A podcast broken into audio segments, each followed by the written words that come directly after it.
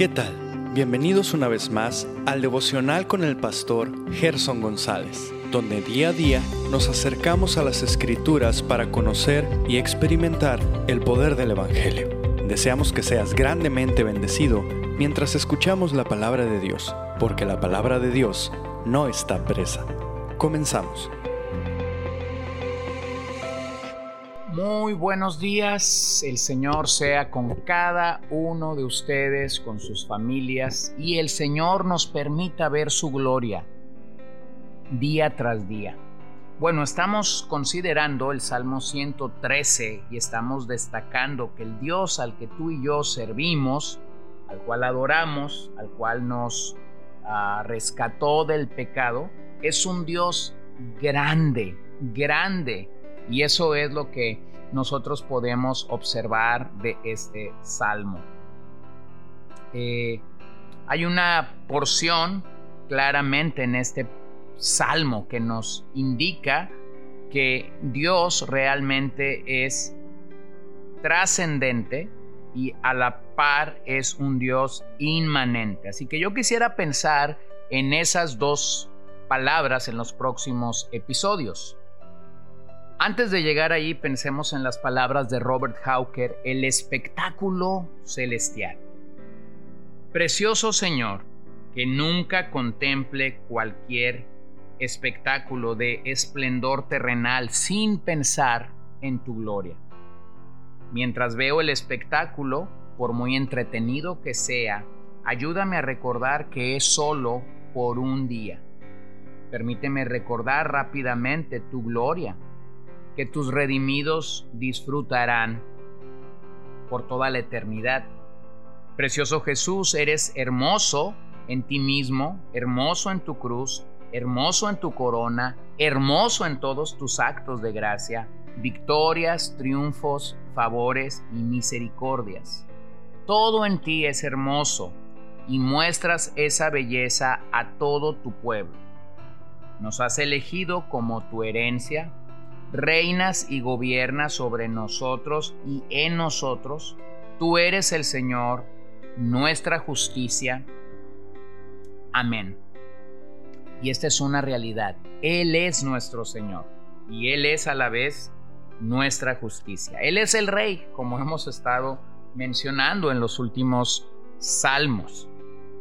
Así que bueno, vamos a hablar esta mañana de un Dios trascendente Obsérvalo en el Salmo 113, versos 4 en adelante.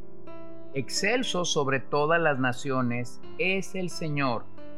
Su gloria está sobre los cielos. ¿Quién es como el Señor nuestro Dios que está sentado en las alturas, que se humilla para mirar lo que hay en el cielo y en la tierra? Bueno, ¿qué entendemos por trascendencia?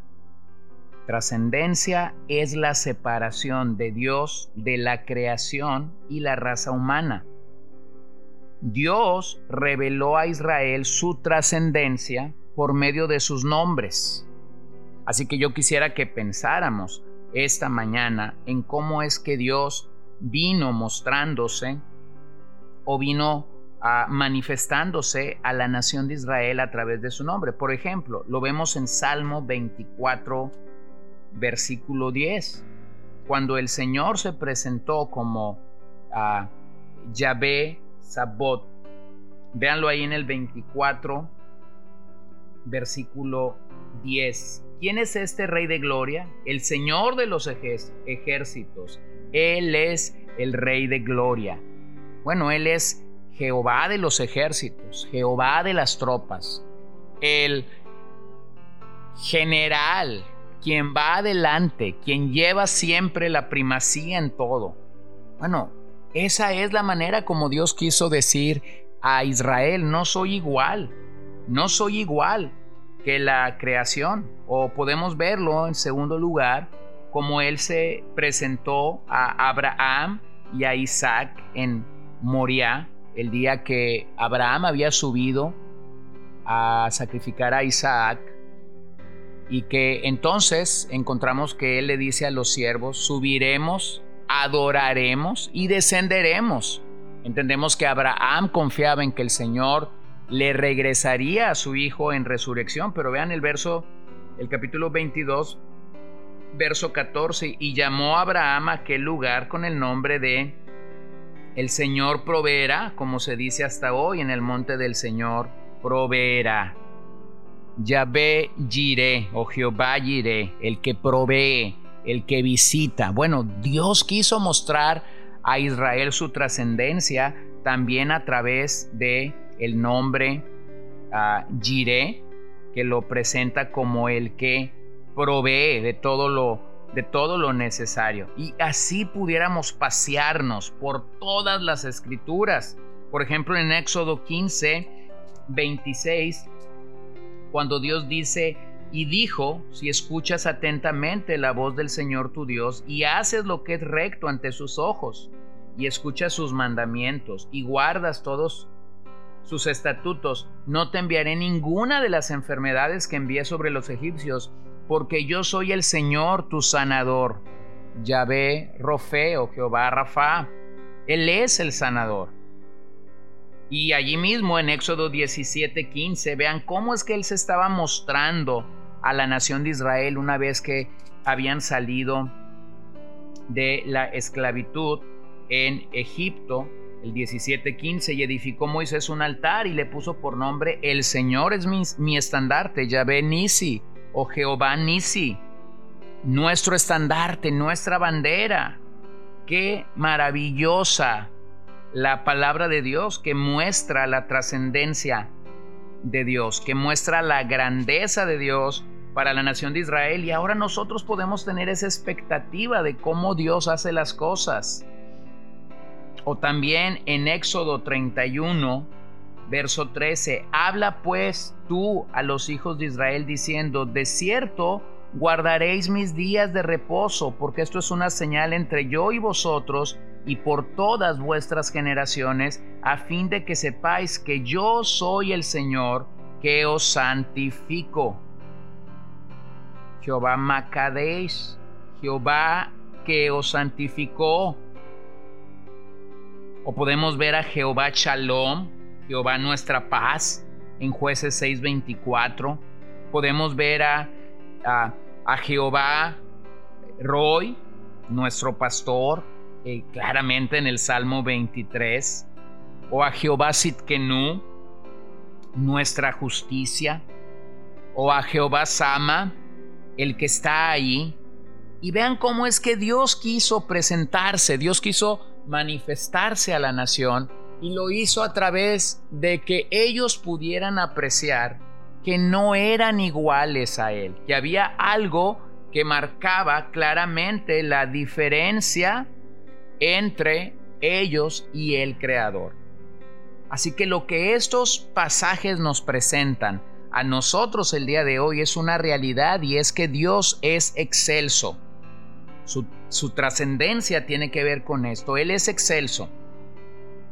Él está sobre todo o está por encima de todo.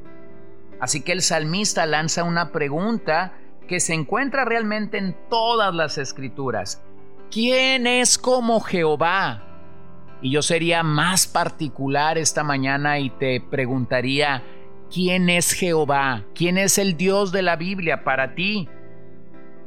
En ocasiones esta pregunta es de forma explícita y en otras es de manera implícita, pero tomemos a Isaías, el profeta del Antiguo Testamento, capítulo 40, verso 12 en adelante.